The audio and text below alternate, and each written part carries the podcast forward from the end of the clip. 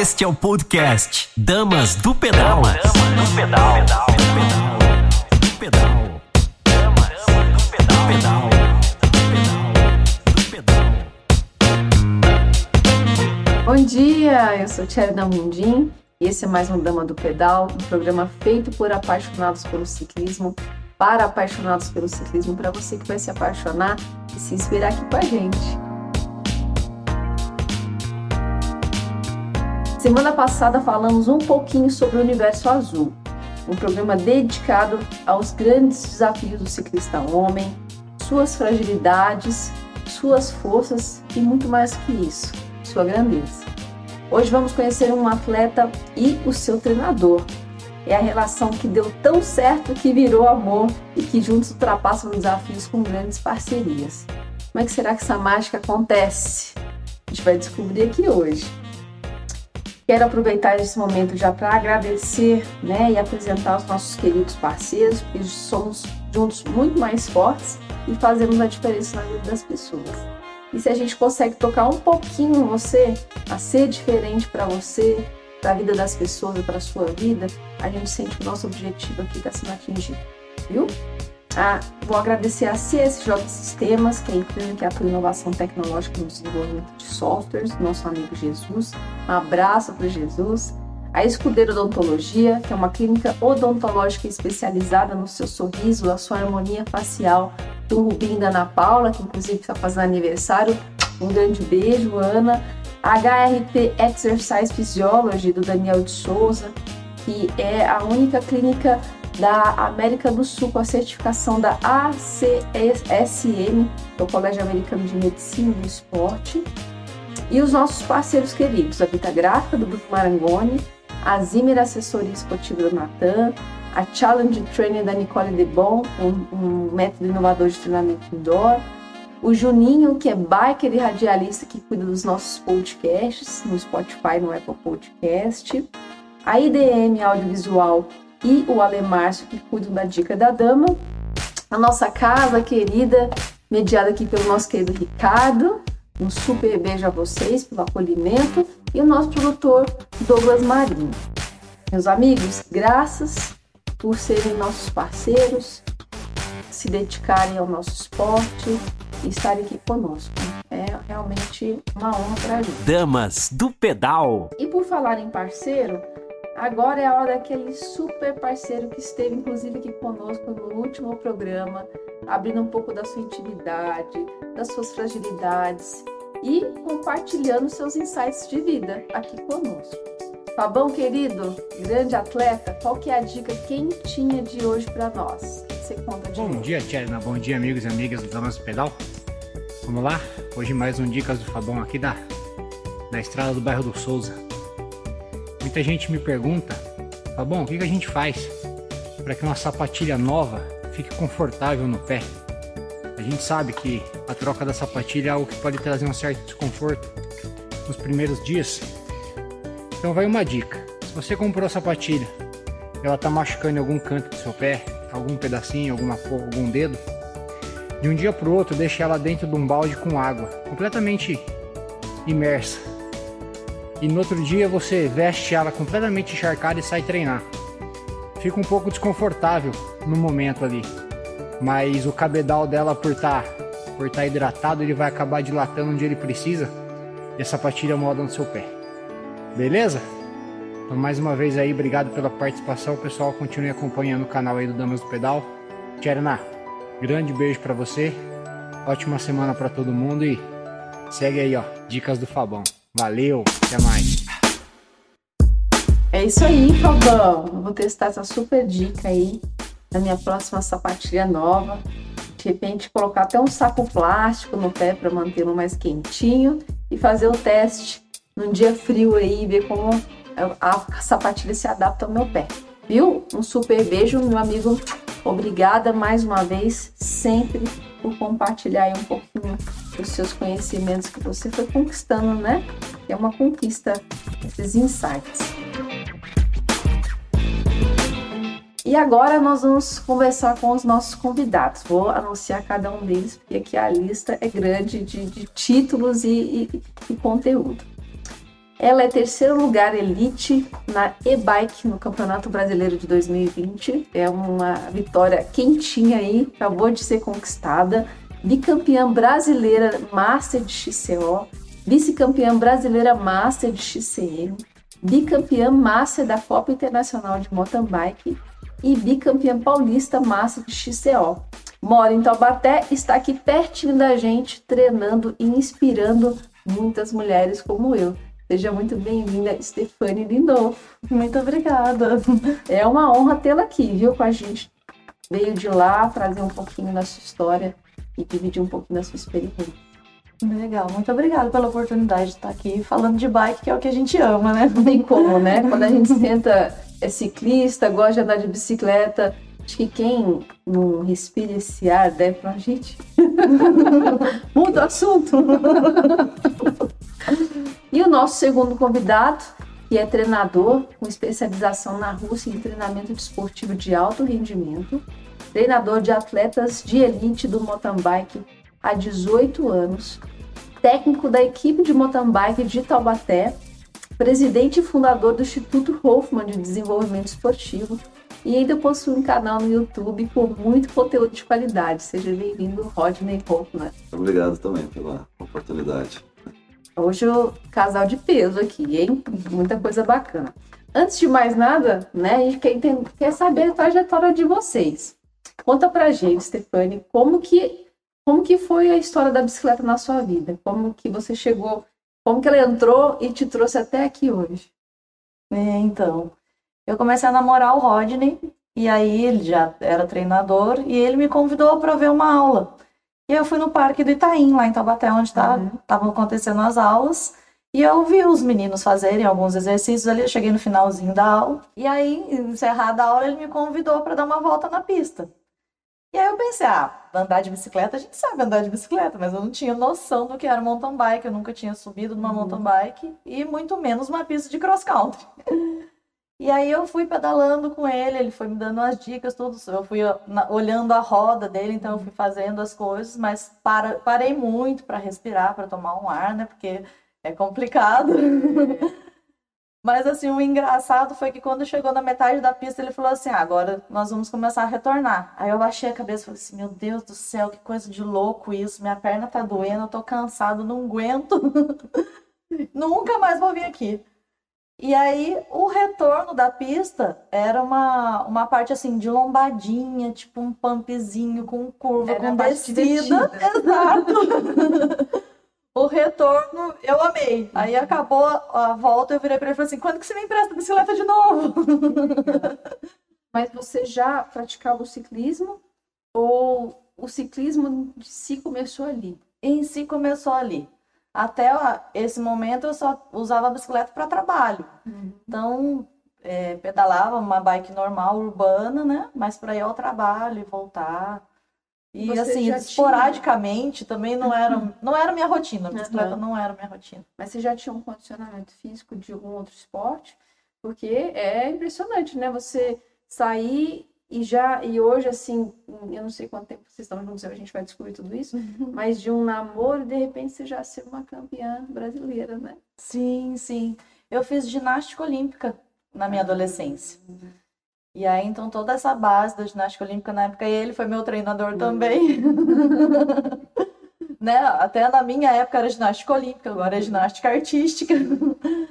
E aí, toda essa base de equilíbrio, coordenação, desenvolvimento muscular. Sim, né? sim. Aí eu devo graças à ginástica mesmo. É verdade, é, deve ter muito esse trabalho de core, né? De, de equilíbrio mesmo que a mountain bike te cobra, né? Sim. Aperfeiçoar. E isso já estava ali, já tinha essa percepção corporal, né? Bem isso. dominada. Isso. E tem quanto tempo que você, desse início até hoje, tem quanto tempo mais ou menos? sua trajetória no ciclismo? É, então, quatro anos. Quatro é anos. É bem, como você falou, Recente. é curtinho, é. Que, que máximo, de verdade. É, Muito de, legal. Depois desse rolê daí, a gente começou. Ele me emprestava bike uhum. e aí a gente andava em grupos. Uhum. Então, até eu falo pro pessoal de grupo também, né? Às vezes a bike entra, vai entrando devagarzinho. É. E aí, por ele ser treinador, eu fui acompanhá-lo nas provas. E aí eu achei o máximo. O dia da prova, né? Sim, sim. E aí foi caminhando até um dia que nós saímos de uma prova, eu virei para ele e eu vi mulheres da minha idade, porque até então, como ele é treinador de elite, as primeiras provas do ano são provas de elite, né? Então eu via lá a Raíza, a Vancini, o Sherman, os top do país rodando, eu achava aquilo incrível. Mas ainda era longe, né? Era um, uma coisa incrível, mais distante. E aí, quando eu vi uma prova de maratona, mulherada da minha idade, assim, correndo e ganhando aquela medalhinha de fim de prova, sabe? Finisher. É. Aí eu virei pra ele, eu quero essa medalhinha também. Vamos começar a treinar. Que legal. E aí foi assim que, que começou o treino. Uma coisa foi puxar a outra, né? Ele entrou comigo de dupla. Ah, então, isso foi um Isso baita, aqui também. baita ajuda. Conta pra mim, Rodney, como que... Eu sei que você tem um currículo aí super desenvolvido, tem esse, esse desenvolvimento que você fez na Rússia, né?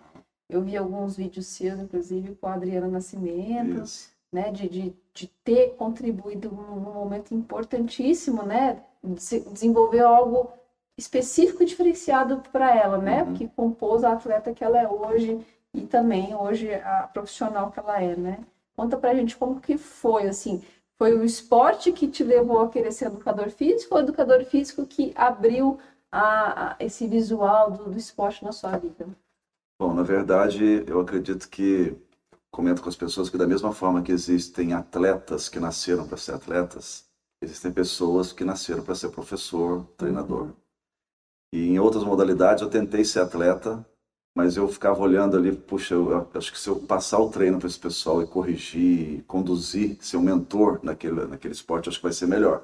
Eles vão ganhar mais do que eu sendo atleta junto com eles, assim. E já desenvolvi essa atividade de treinador há muitos anos.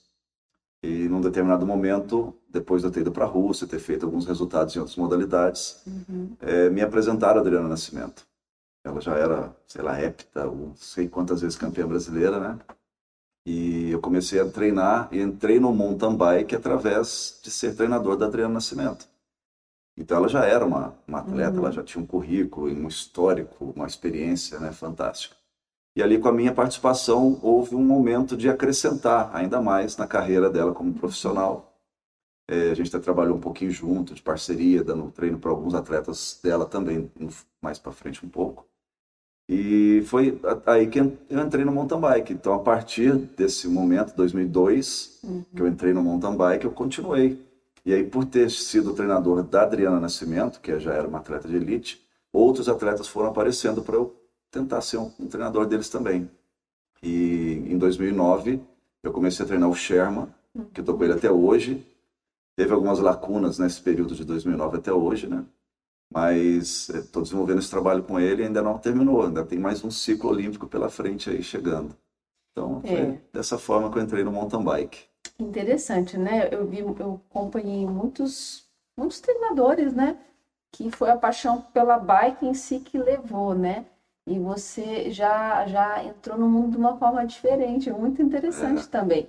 Porque você vai trazer toda uma outra abordagem, né? E às vezes os outros esportes, por isso que eu acho que é muito legal a gente praticar várias coisas, para te dar vários tipos de percepções, de desenvolvimentos, que Isso. te deixa mais completo, né? E você trouxe essa bagagem e focou no, no que precisa ser desenvolvido no ciclismo, Exato. que, que tem de deficiência que às vezes as pessoas não enxergam, elas Uhum. enxergam que é só aquilo dali e tem um universo muito maior para ser desenvolvido, né? Verdade. Hoje, o- eu comento com as pessoas também, até no, no vídeo, tem um desses vídeos que eu fiz aí, acho que eu fiz algum comentário. O, o mountain bike e o ciclismo em geral no Brasil, é, ele foi praticamente assim um, um esporte de rua, digamos, né? De, de comunidades de rua. Então ainda existem influenciadores que são pessoas que eram atletas, eram praticantes. E em outros esportes, por exemplo, a ginástica olímpica, onde eu conheci a Stefânia, eu já fui treinador de ginástica olímpica. Em alguns outros esportes, você não vê é, pitaca, você não vê palpite. Curiosos. Curiosos de dando treinamento. Imagina você ensinar uma pessoa a fazer duplo mortal de costas sendo curioso. Ah, faz assim, puxa mais alto. E infelizmente Me isso, essa cultura me copia. e infelizmente essa cultura está no mountain bike. Uhum. Então hoje nós estamos caminhando Hoje, que eu digo assim, de cinco anos para cá, Uhum. que eu tenho visto colegas formados, especialistas que têm curso de biomecânica, fisiologia, eh, sendo treinadores desses esportes. Uhum. Mas ainda existe uma gama muito enorme de curiosos nisso aí. Então a gente está caminhando numa transição, né? Aos poucos as pessoas estão percebendo que quem tem é, um- uma, uma ajuda de um treinador, de uma pessoa formada, que tem noção, que tem visão, eles estão a- a- começando a observar que os atletas que estão tendo esses apoios, essas assessora, essa, essa assessoria de pessoas assim, estão tendo melhores resultados. E aí eles perguntam, mas espera aí, por que, que ele está tendo melhor resultado? Treina até menos anos do que eu. E Eu só vou até aqui. Exatamente. Então, agora essa cultura, essa consciência, que é o correto, o esporte é uma ciência, né? Exato. E por trás tem muita, né? muita coisa, muita coisa. E linda, né? Porque É a lindo, fisiologia é linda. exatamente, né? a fisiologia, a biomecânica, é, fantástico. é. Então, isso está sendo agora real, Uhum. está entrando na cultura do- dos ciclistas, né? E a gente vai começar a observar melhores resultados daqui para frente de pessoas que realmente estão sendo é, assessoradas por Uhum. Pessoas assistidas, né? Eu vejo assim, né? Eu falando como, como um atleta, né? Tem, é um nicho que abriu para muito curioso, que também houve uma falha de alguns profissionais de se estruturarem, né? Sim. E é o que você falou, já há algum tempo, né? A, a- o ciclismo vem sendo trazido à luz como uma ciência mesmo, né? Uhum. vem sendo descoberta, ele já era lá, só- isso só está ficando cada vez mais evidente para nós, né? E com esse boom das bikes que, que a gente teve, que a gente viveu com a pandemia mesmo, é, eu, eu- na verdade é uma pergunta até que eu tenho para você, se você acha que os seus colegas acor- estão acordando para isso, né? Porque você vê metodologias de treinamento bem diferentes, inclusive de, de como assistir um atleta ainda, assim, Sim. né? E aí a pessoa não entende por que uma assessoria o valor é um e na outra o valor é outro, né? Realmente. Porque ainda são formas muito elementares de avaliar um atleta e você tem que avaliar de uma forma muito mais ampla. Exatamente. Você acha que. Então, assim, eu, eu sinto que foi uma falha da própria classe, porque a gente Concordo. nos permite isso, porque a gente não vai atrás de se especializar, né? E como fazer para para ajudar, né, esses nossos fechar esse mercado, manter quem realmente é bom, né? E que tipo de, de, de ferramenta que um colega seu pode buscar para poder ter essa esse conteúdo a mais para ser um bom treinador. É, excelente pergunta. Isso aí, eu acredito que, por, por ser um ciclismo, uma modalidade muito complexa, é, eu gosto de ir na origem, na raiz. Então, a Europa é o núcleo do ciclismo, em todas as suas Uhum. modalidades, suas vertentes aí. Então, hoje no Brasil, não tem material. Estou preparando alguma Uhum. coisa aí para já já. Que legal. Mas assim, no Brasil ainda não tem material legal. Você Uhum. tem história. Ah, uma história do mountain bike, inclusive tem um uma blog, um site assim que tem uma história do mountain bike no Brasil muito bacana, que foi escrita pelas pessoas realmente que fizeram a história, Adriano Nascimento, né, outros nomes grandes aí.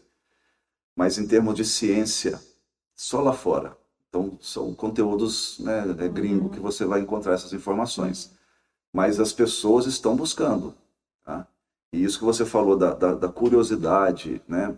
É, hoje você vê muita, muita gente fazendo assim, ó, vou fazer uma série para um ciclista aí de musculação para ele melhorar o condicionamento. Ele faz lá agachamento, leg press e Salve. só, acabou, né?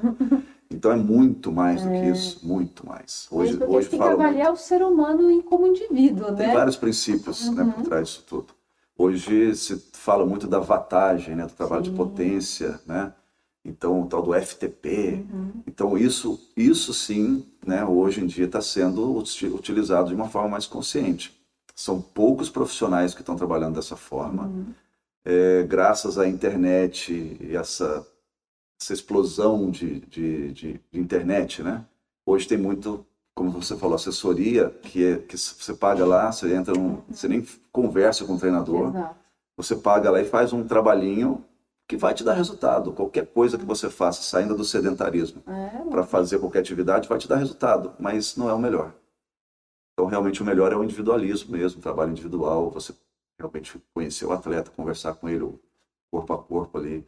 Até É, as próprias plataformas, né? Você pega um Training Peaks, tudo. Eles te geram é, planilhas, né? O Superfast. Aham. Então, assim, é muito generalizado, né? E muito ainda cru.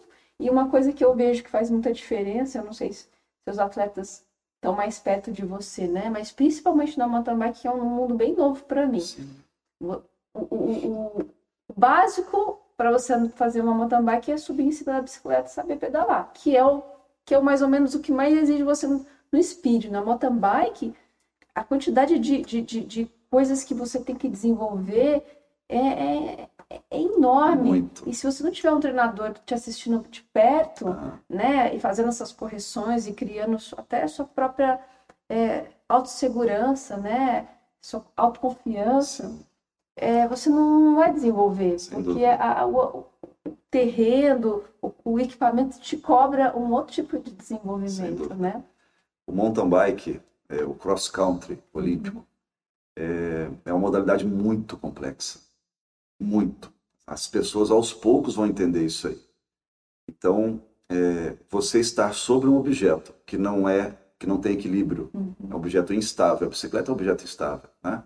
Então, o seu corpo tem que ter uma harmonia com esse objeto instável e as, e as, as leis da física que atuam ali, eu tenho que saber para cada gesto, para cada movimento, tipo curva, tipo de descida, saltos. Hoje em dia está na moda saltos nas pistas de mountain bike.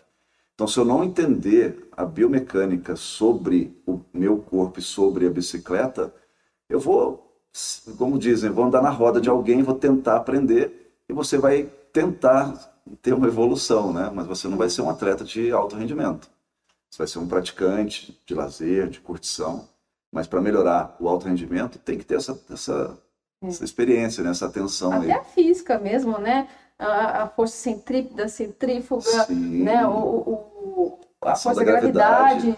Como que você vai pegar essa combinação de você dar bike e se inserir dentro Pois da é. força que se insere dentro da gente, dentro da vida? Ter a né? visão do centro de massa do atleta combinado É. com o conjunto bicicleta, como é que o corpo se movimenta na bike para que você tenha melhor aderência, né? Você tenha melhor performance ali, melhor aterrissagem no salto, por exemplo. Aí você vai descobrindo várias falhas, né? Que tem que ser trabalhadas, que quando você faz um viralzão, é mascarado, né? Um exemplo, a ginástica olímpica, né? Uhum. É, tenta imaginar, eu acho que é um esporte que muitas pessoas conhecem, né? Mas pessoal que está assistindo a gente aí, tenta imaginar você ser um atleta de ginástica olímpica, treinar trave de equilíbrio, põe uma trave na sua casa e entra num site, pega, eu queria uma série de trave. A pessoa passa uma série para você, você vai treinar numa trave de equilíbrio que tem 10 centímetros de largura, você aprender um mortal ali só com dicas de distância. Né? Acho que fica meio complicado. Ou um passo a passo, por escrito, né? Vamos fazer uma largada e retomada numa barra fixa. E a, e a tecnologia, ela é. Tudo tem os dois lados, ela é maravilhosa em vários Sem aspectos, né? Mas ao mesmo tempo, é, foi uma ferramenta de criar muito. É, muito autopromoção, né? Então, Uhum. assim, eu mesmo já procurei alguns treinadores que eu me identificava com alguns vídeos. E foi assim que eu conheci. Mas quando eu, eu virei aluna, foi uma decepção total, porque ele, a pessoa vende uma imagem, né, para poder te seduzir, Aham. mas na hora não te dá aquilo que você está buscando mesmo, né? Então, tem, a gente é muito seduzido hoje pela a parte de- Imagem. De, imagem. Então, às vezes você não consegue nem filtrar realmente quem que está trazendo uma informação de não é nem só de qualidade, mas de, da verdade, né? Sim. Qual a informação é verdadeira? Exato. Tá. É muito É um delicado. momento de transição. Acho É. que vai ter muita gente se esbarrando nesse tipo de. Falar engodo, né? Mas assim, Uhum. nessa, nessa armadilhazinha do visual e tal. Mas já já nós vamos também ter pessoas que vão ter essa consciência. Fala, poxa, isso aqui é só imagem. Exato. Eu preciso de algo mais sério, de algo mais verdadeiro.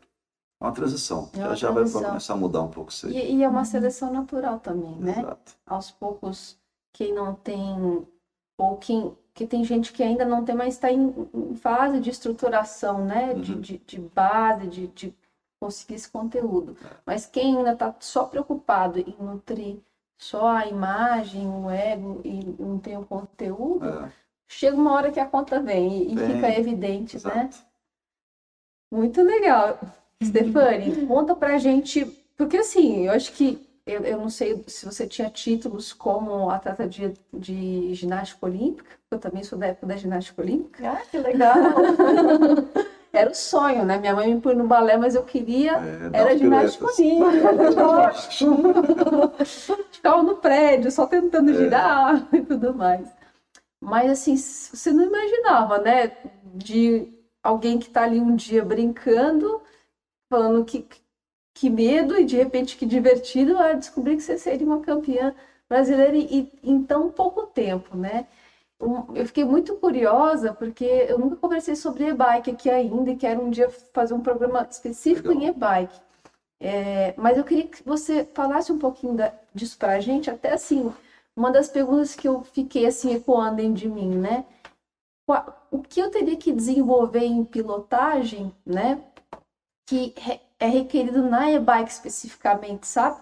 Porque ah, eu não acho que nunca é a mesma coisa. Se você pega uma bicicleta de um alguém que de, de um fabricante para outro já não é a mesma coisa. Imagina uma e-bike. Então, o que que para você, né? Isso que fez sentido para você que foi diferente, assim, que é diferente quando, né? Eu fiquei pensando, será que ela é, por ser mais pesada, às vezes na hora ela fica mais arisca na descida, você tem que controlar mais? Eu não sei. Então, com, compartilhe isso com a gente.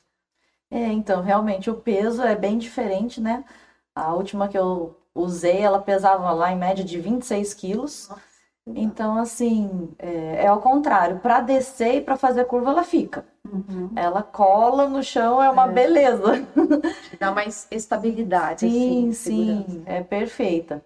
Mas aí o, o problema é para subir, porque o engraçado é que todo mundo pensa assim, ah, o motor vai te ajudar. Sim, o motor ajuda, mas no cross country as subidas não são subidas retas, né? Sempre tem aquele cotovelinho. Então você não consegue usar o motor ali, porque também o motor desliga, né, nos 25. Tem isso também, né? Tem muita gente que acha que o motor fica ligado Ah, não e, sabia e vai. isso. Explica isso pra gente. É, é, por ser de prova, É. então quando chega em 25 quilômetros, a bike desliga. Ah, é? Então, se você pega uma descida e logo em seguida uma subida, você vai começar subindo, porque daí ela vai estar desligada, né? Você passou do, do limite da velocidade dela. Então, você vai começar subindo com as suas pernas. Até ela baixar. Isso, e aí o motor acionar. Então, assim, não é só diversão. Tem hora que você carrega a e-bike também. E aí, como o torque dela é muito forte, então a gente tem que tomar muito cuidado para fazer curvas. Curvas de subida realmente é complicado. No brasileiro tava, tinha chovido muito e até na hora da prova também ainda estava chovendo, então pensa num barro e várias curvas assim para a gente fazer. Então realmente foi bem complicado. No salto também é uma coisa que eu acho muito difícil porque eu não consigo puxar. Puxar a bike. É pesado. Então, assim, é, é divertido, é muito gostoso. Eu até brinco, né? O sonho do ciclista é uma e-bike. Não, tudo. Sim. A gente vai colocando na, né, na listinha. É uma speed, duas mountain bike, que tem uma hardtail, uma full, aí uma gravel, é uma bike urbana, agora uma bike elétrica. Aí minha mãe entra em casa e fala assim, você precisa de todas essas bikes? E, Mãe, é uma para cada coisa. Verdade, então. Ainda lá em casa ainda tem uma BMX também, que eu adoro BMX. A pequenininha é arisca. Muito bom também. Mas a, a bike elétrica é uma experiência totalmente diferente. Para quem acha que é só diversão, que é facinho, que o motor ajuda, Uhum. não é facinho, não. A e-bike hoje, as provas são mais estilo XCO ou XCM? Mas XCO, as que são é, A da oficial, confederação. oficial da UCI é XCO. Mesma pista. Então, são provas bem exigentes tecnicamente, né? Sim. Até para você trabalhar com esse, com esse peso e, e medir o torque que você está falando de dar, para até para a coisa não ir demais e, e saber dosar, né? Para poder o ponto certo para passar em cada obstáculo, em cada terreno, né? Sim, sim.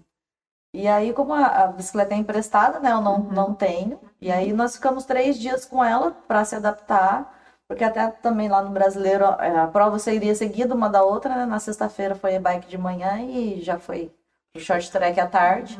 Então também essa mudança das bikes também Sim, era uma coisa o que corpo tá tá acostumado com uma coisa, você tem que virar a chavinha, né? Exatamente. Você tem, tem que dar umas voltas antes para encaixar, ligar na outra tomada, Sim, né? sim. Mas foi incrível, é divertido demais. E vocês sentem que é é uma tendência? Ah, sem dúvida.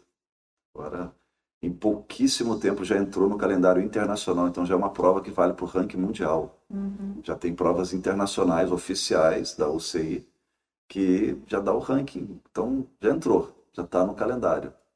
Que legal. É, Eu nunca tive uma experiência assim com e-bike, né? Às vezes a gente gosta de longão Uhum. e eu gosto muito de pedalar a hora, sabe? Aquela... Eu funciono bem. E aí eu fico pensando se o volume com a e-bike, como seria? Se eu teria essa sensação de, de exaustão mesmo, que ela acaba te levando, acho que um pouquinho, te dá um pouquinho mais de, não sei, né? Pode ser é, apenas uma ideia minha, mas te poupando um pouco mais num, num XCM, talvez. É, eu acredito que para essa experiência de longão, né, é, você vai ter uma, ser- vai ter uma sensação realmente de você ter mais tempo sobre a bike. Mas algumas delas, como ela disse, ela tem um limite. A vantagem dela só permite você a, chegar até determinada é, velocidade. Algumas já passam até um pouco mais, já existem até aplicativos para você aumentar um pouco o período, essa velocidade que ela pode proporcionar. É, porém, no caso de 25 por hora, num plano, você, você fica né, de- com a paciência cheia, porque ela fica nos 25 ali e não passa daquilo. E uma bike normal no plano, ela vai te passar. Você vai embora. Então, acho que para longão, eu particularmente eu ainda tenho dúvida Tá. se ela vai te dar realmente um Se prazer for um longão assim. de performance, né? Mas se for um longão de passeio, de repente. Sim, para um longão de passeio você talvez vai curtir mais ou cansar menos, né? Chega mais inteiro na tal cachoeira lá, ou sei lá, no seu objetivo final da- desse longão. Você vai chegar mais inteiro, com certeza. E em determinada subida vai ser divertido você subir um pouquinho mais rápido ali do que você Sim, subiria sim. né, só com o peso da própria bike, o seu peso ali. Então, assim, vai ter muita, muita coisa legal acontecendo com essa e-bike, tem muita novidade, já tem as, as modelo gravel lá também, Uhum. é, e-bike também. Gravel, vocês têm, tá tendo já alguma coisa oficial em relação a gravel? Hum, ah, eu não sei dizer para você. Quanto é, assim, É, porque eu- não é porque eu- muito nossa área, assim, Sim. então. É que eu vejo que é uma tendência também, É. mas ao mesmo tempo eu, eu não vejo ainda, não sei se na e-bike tem isso, mas uma variação muito grande de um equipamento para o outro, até visualmente, Sim. né? Hum, Isso aqui é gravel, isso aqui tem uma suspensão também é gravel. Na e-bike não, elas são todas é, bem parecidas, É. assim, similares, a geometria e tudo mais, né? Eu acredito que vai um pouco do gosto, Hum. tá? Então, o estilo. É, a tendência da bike estilo road, né? Guidãozinho Uhum. e tal, por ser histórico, por ser um negócio, aquilo tem uma nostalgia. Então, verdade. os atletas da road não querem perder o espaço nem na terra. Então, vamos lá, vamos lançar uma bike aí que, se- que se adapte na terra, mas com o nosso modelinho. Eu acredito que vai ser mais isso aí. Mas não, não tem comparação você pegar uma mountain bike, Hum, ainda mais essas ah, hoje, de alta performance, uma full, né? as já tem brake suspension e tal. Não tem como você pegar uma bike dessa e falar que vai ter mais conforto Ah. que aquela outra lá. Não tem. Então é mais, é mais uma questão de desafio, de você Isso. gostar daquele modelo, aquela nostalgia. Eu acho que isso é o foco, é o cerne dessa, dessa tendência das gravel. É isso aí, eu fiz um, eu resolvi fazer uma viagem de gravel. E aí eu peguei 5% da viagem, assim, de um tipo de descida com pedra, com, de gravel. E aí me perguntava, você não quer entrar no carro de apoio? Não, porque você sentir. quer desafiar É. você, sentir uma coisa nova, uma sensação nova. Mas é aquela coisa assim, eu falei, "Eh, Deus me eu faço essa bike de novo de jeito nenhum. Exatamente. Aí quando você vai pra sua rua, tem uma break, você não precisa ficar lá puxando, abrindo, puxando. Fala, ai, que é delícia. verdade. Tem tem um momento da gravel, mas nossa, quando encaixa a mountain bike é outra É coisa, outra né? coisa, é verdade. Vocês falaram que, que, que competiram em dupla, né? Um pouco. Como que foi essa experiência, assim? E se isso é uma projeção futura também, de repente, quando passar a fase competitiva e, e curtir como casal também nesse sentido? Muito bom mesmo, né? No começo, eu lembro da primeira prova. Eu quase morri. E ele, calma, você vai chegar, mas é que eu sou muito ansiosa e assim, nossa, eu queria, eu queria, queria, queria, ele respira. Foi muito legal, foi muito legal. Foi um ano bem gostoso, que a gente correu várias provas. Até a gente chegou a ser vice-campeã da esporte no Big. então a gente só. foi bem. E assim, no começo ele me arrastava literalmente. A ideia inicial foi para isso mesmo, como eu, Uhum. no- naquele início da historinha que ela contou. Eu vi que ela tinha talento, né? Então ela precisava de experiência de competição. Vamos ver como é que ela sair no meio de um pelotão, pessoas raspando ali os Uhum. cotovelos ali, como é que seria. Então foi a hora que eu falei, bom, não tem como coisa melhor do que fazer uma dupla. E ali, naquele momento, a gente vai ajudando, vai auxiliando, vai dando as dicas. Na prática, é muito melhor. E foi quando eu falei, vamos entrar de dupla. E a ideia nossa, a minha proposta, no, no caso da dupla, seria para ela pegar a experiência. E independente de resultado. Sim. Aí nós já fomos participando de provas, opa, as provas que tem pódio Já de cinco, né? né? Aí pegava em quarto lugar, terceiro lugar, falava, ó, que legal, divertido, vamos embora, vamos continuar. É divertido e ainda estamos subindo É, pódio. exatamente. Vamos lá. E, e aí no começo, né, é, como ela falou, eu foi um, um período até eu como atleta, né, de, de dupla, foi um período que eu treinei bastante para tentar fazer o papel de, de empurrar, de auxiliar, né, para ajudar, para melhorar o tempo na, na prova de dupla. E então naquele ano de 2017, que foi o ano auge da dupla, né, a gente foi conquistando os lugares ali, aí aumentava os treinamentos. Opa, vamos, dá para melhorar um pouco mais, então vamos embora. Aí no início era para auxiliar ela a entrar nas competições. Aí dando resultado a gente se empolgou um pouquinho. Agora vamos ganhar um pouquinho mais de medalha É, ali, né? geralmente é assim Vamos se divertir nesse negócio aí. E aí beleza. Aí passou esse 2017. Eu já levei ela no Campeonato Brasileiro em Domingos Martins, Espírito Santo. Aí foi XCO, ela na categoria dela, ela foi vice-campeã brasileira. Eu analisei ali as adversárias, falei, poxa, que bacana, vamos, vamos focar nisso. Aí em 2018 eu já, já deixei ela no trabalho de solo mesmo para entrar ela na categoria e fazer resultado. E eu parei, então, deixei um pouquinho meu lado de atleta de lado, né? Aí hoje, né, hoje se for para comparar, tem pedaladas que ela me puxa. já, se for subir alguma coisa, assim, ela já dá uma empurradinha já, né? Já tá me ajudando. Mas a gente fez um pedal esses dias aí e parece que deu vontade de voltar aí de novo de dupla, quem sabe, pro ano que vem. Na torcida, na torcida. É legal, é bem gostoso. Competir em dupla é divertido, É bem bacana. muito. Eu sempre competi de speed, né? E triatlon. E aí, quando eu resolvi tirar o pé, eu falei assim, ai, não quero mais. Aí eu comecei a namorar um mountain biker. É. Não, vamos, vamos. Eu comprei minha mountain bike. Vamos, não, vamos competir em dupla, é só pra brincar, né? Aí foi assim também. Aí É. ganhou a primeira prova, a gente ganhou na Pro, na Big, em- na categoria dupla. Aí não virou mais brincadeira, né? Mas ao É. mesmo tempo a gente sempre se puxa para continuar sendo uma brincadeira, né? Então, para ser assim, uma viagem do casal, para a gente É. sair, se divertir, jantar, conhecer a cidade. Aí compete. E, o que eu acho muito legal é que, assim, um, como eu acho que a gente atrai muitas vezes a nossa antítese, que é a gente mesma, mas às vezes está numa outra polaridade, né?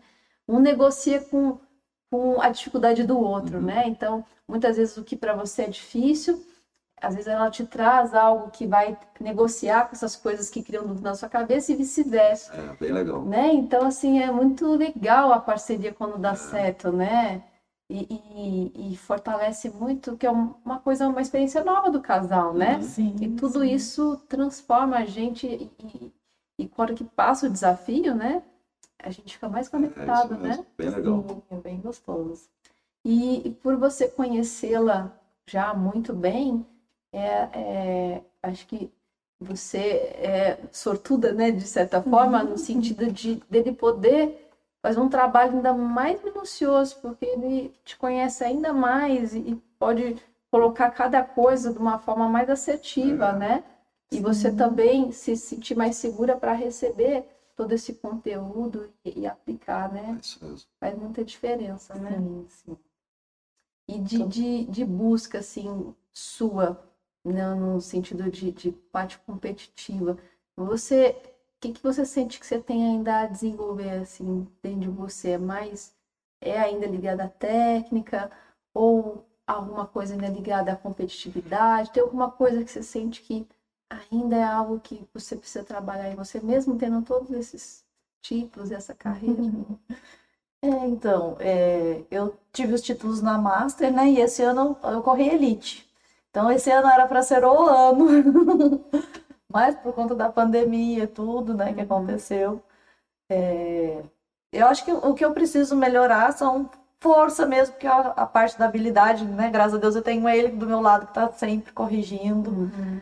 E continuar treinando mesmo, pedalando, que é o que eu gosto demais, mas estou feliz. O que, que você sentiu de diferença de correr numa prova de elite e, e antes correr numa master? Assim, o que, que você sentiu que você sentiu que, você, que existe uma pressão maior ou foi o contrário? O que, que é a re- são duas realidades diferentes, né? O que, que você sente de Sim, diferença sim. nesse sentido? Olha, eu fui assim em busca, como eu te falei, né? é, no começo eu acompanhava ele nas provas.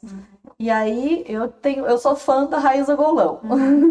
Conterrânea. Olha É, que eu sou legal. de Goiânia, eu também. Lá a gente é muito raiz, né?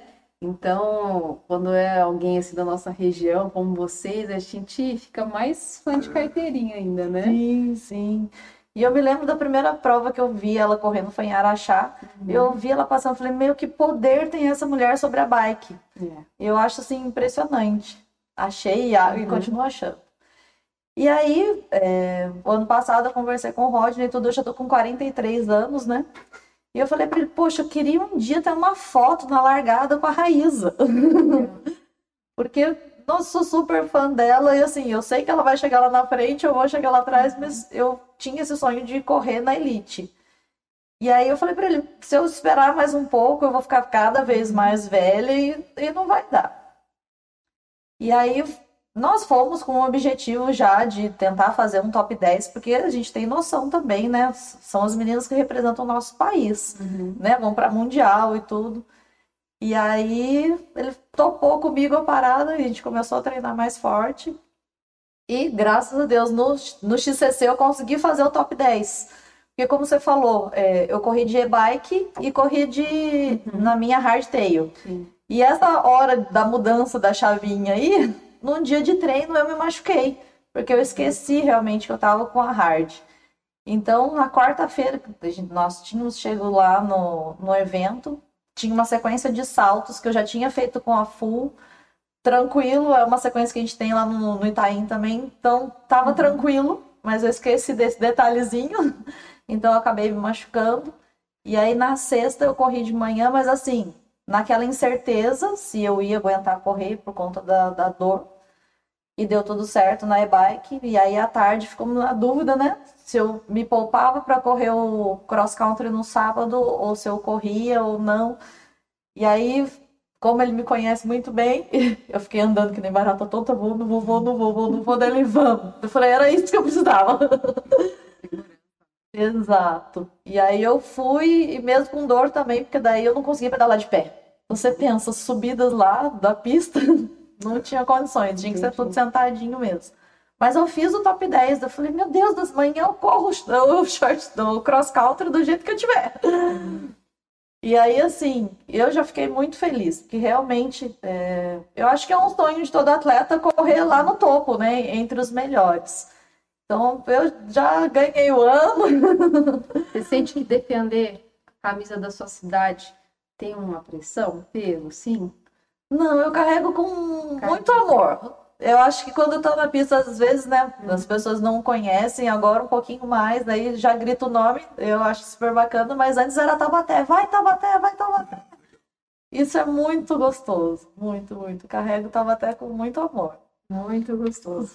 Eu, eu realmente eu também nunca competi por cidade, assim, mas dá, né, dá uma sensação É, é diferente. de, é diferente, né?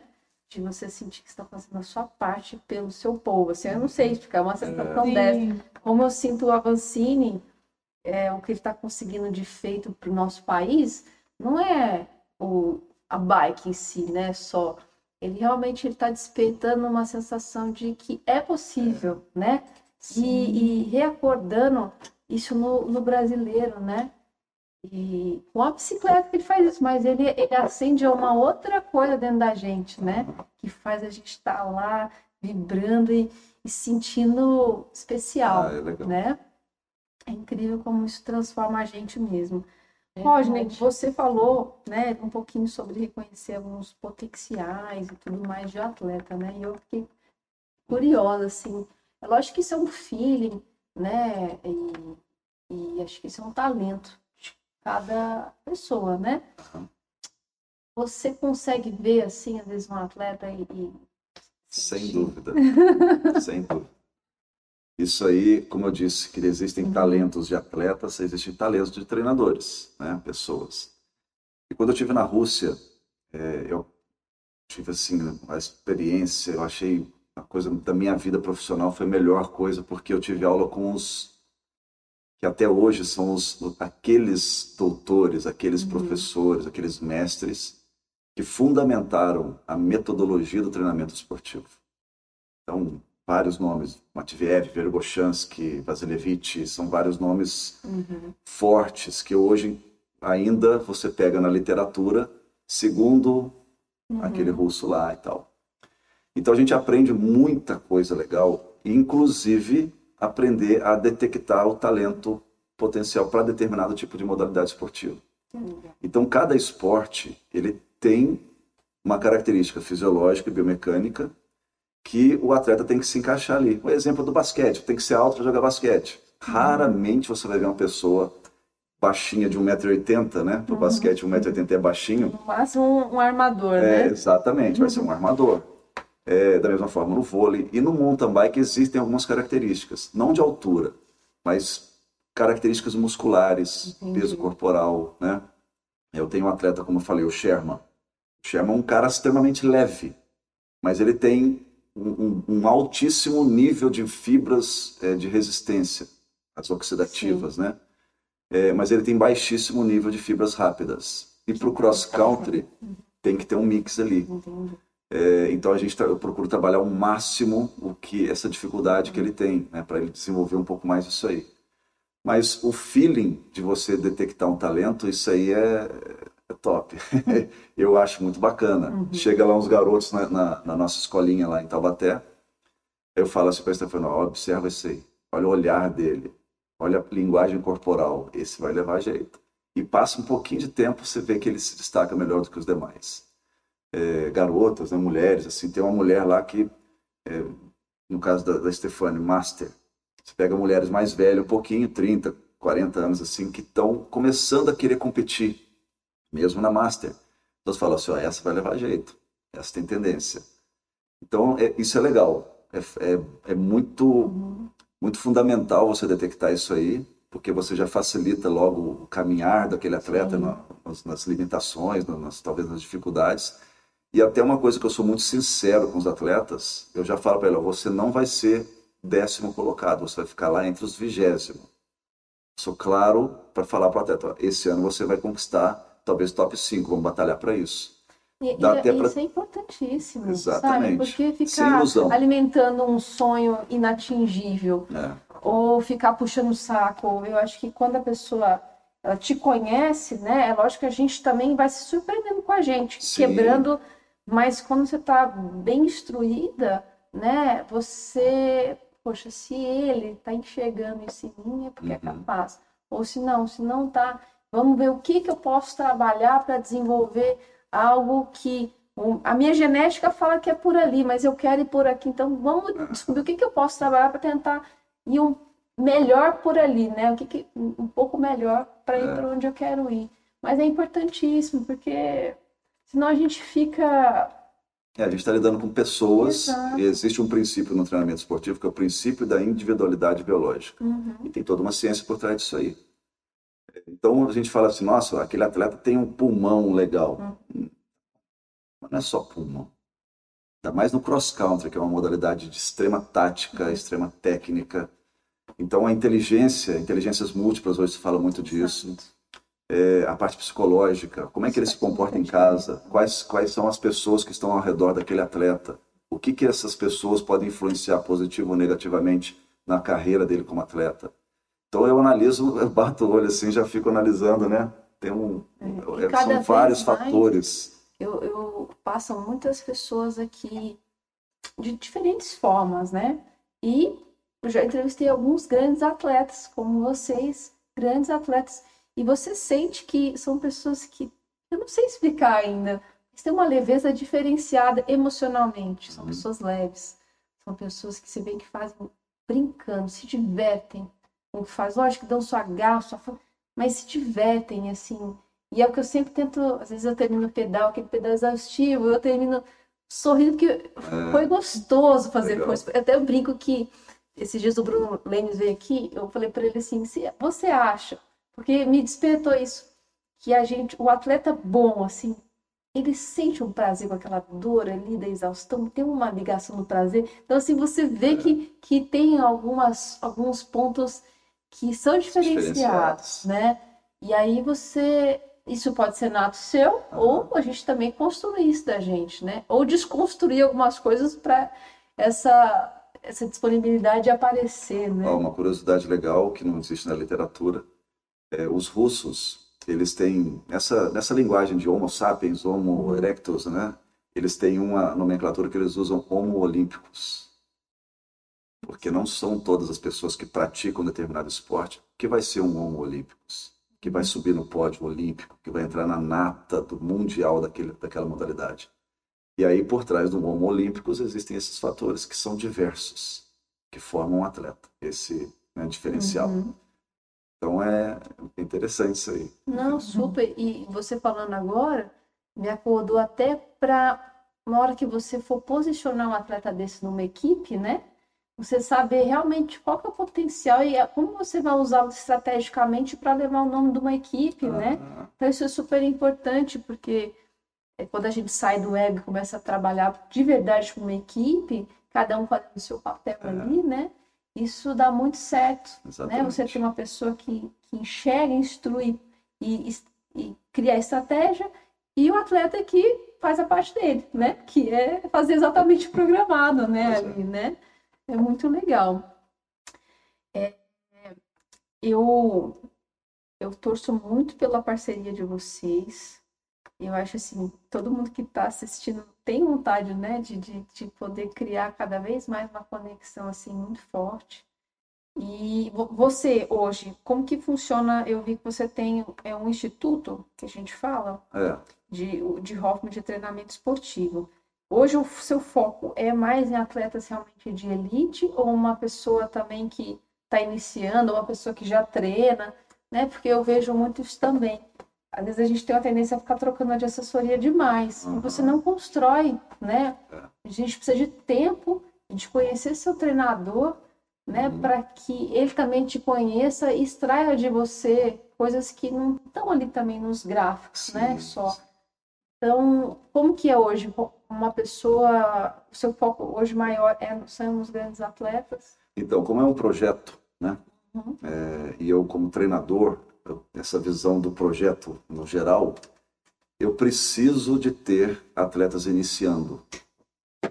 E aí é uma quantidade, né? É uma, Uhum. através da quantidade a gente vai peneirando e vai tentando achar esses talentos. Então, eu, eu trabalho muito é, incentivando, motivando. Então, projeto da pista de mountain bike em Taubaté, que eu me dedico pra caramba, o pessoal que me conhece, eu faço aquilo porque eu preciso que pessoas entrem ali, que vão conhecer, né?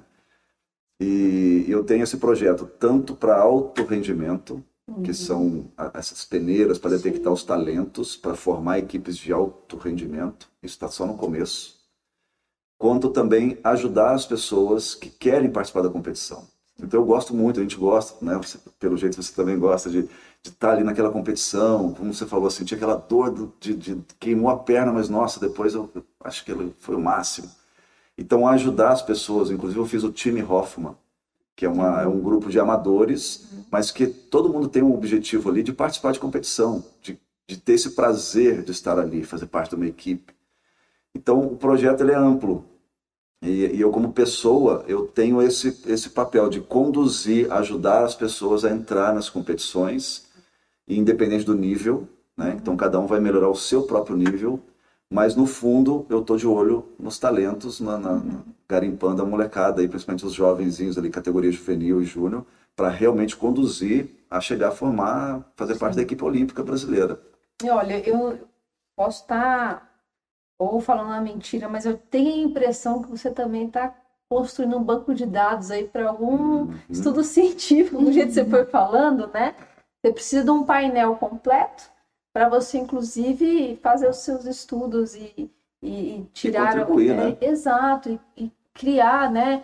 Porque o, o- a gente tem muita literatura e você tem muitos cursos, mas muita coisa é o insight que você tem com aquilo que você leu também, né? Uma Exatamente. percepção a mais, que aí ninguém tira. Isso é, dentro de você, é seu, e só você vai conseguir enxergar isso daí, né?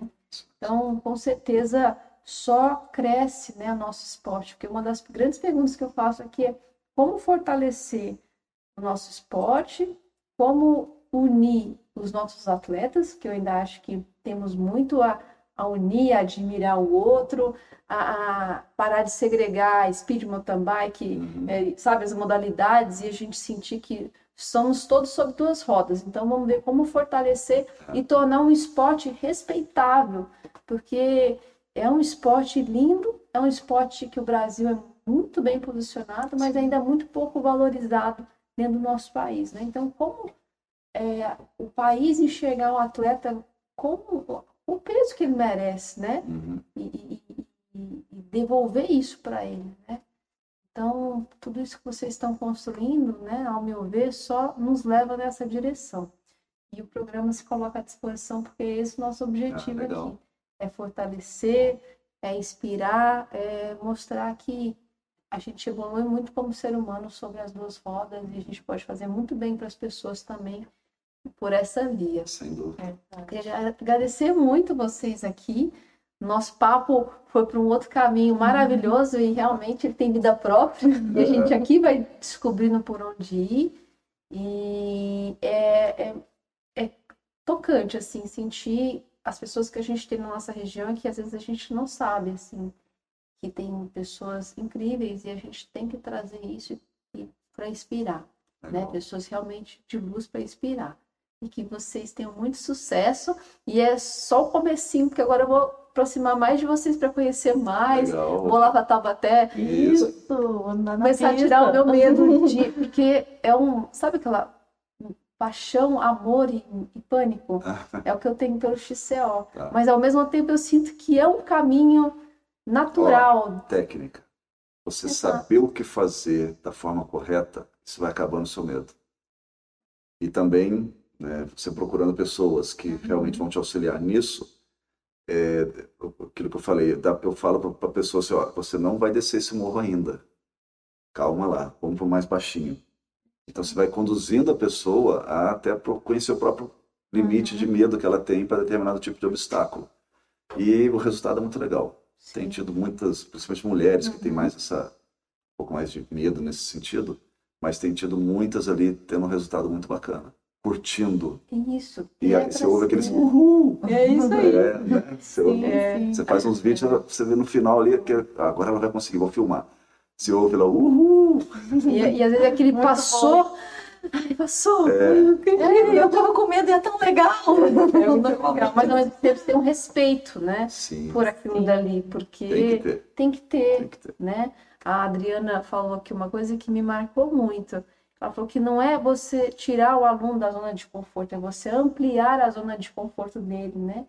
Então, uma pessoa bem alinhada para te assessorar nesse sentido, quando você perceber, você já está fazendo as coisas sem ter sido uma agressão, né? Exato. Sem ter sido uma Melhor violência a você mesmo, né? Que é o que às vezes a gente vê no. Vem, me segue. Perigo, Na roda. É isso. E eu agradeço, viu? A casa está aberta para vocês quando puderem Legal. voltar. Muito Agradeço sucesso. E agora nós vamos terminar nosso programa com a dica, a dica não, com o- os comentários do nosso querido é, comentarista internacional, seu Ari, vai falar um pouquinho do final aí da, vol- da volta da Espanha 2020, os resultados, os bastidores.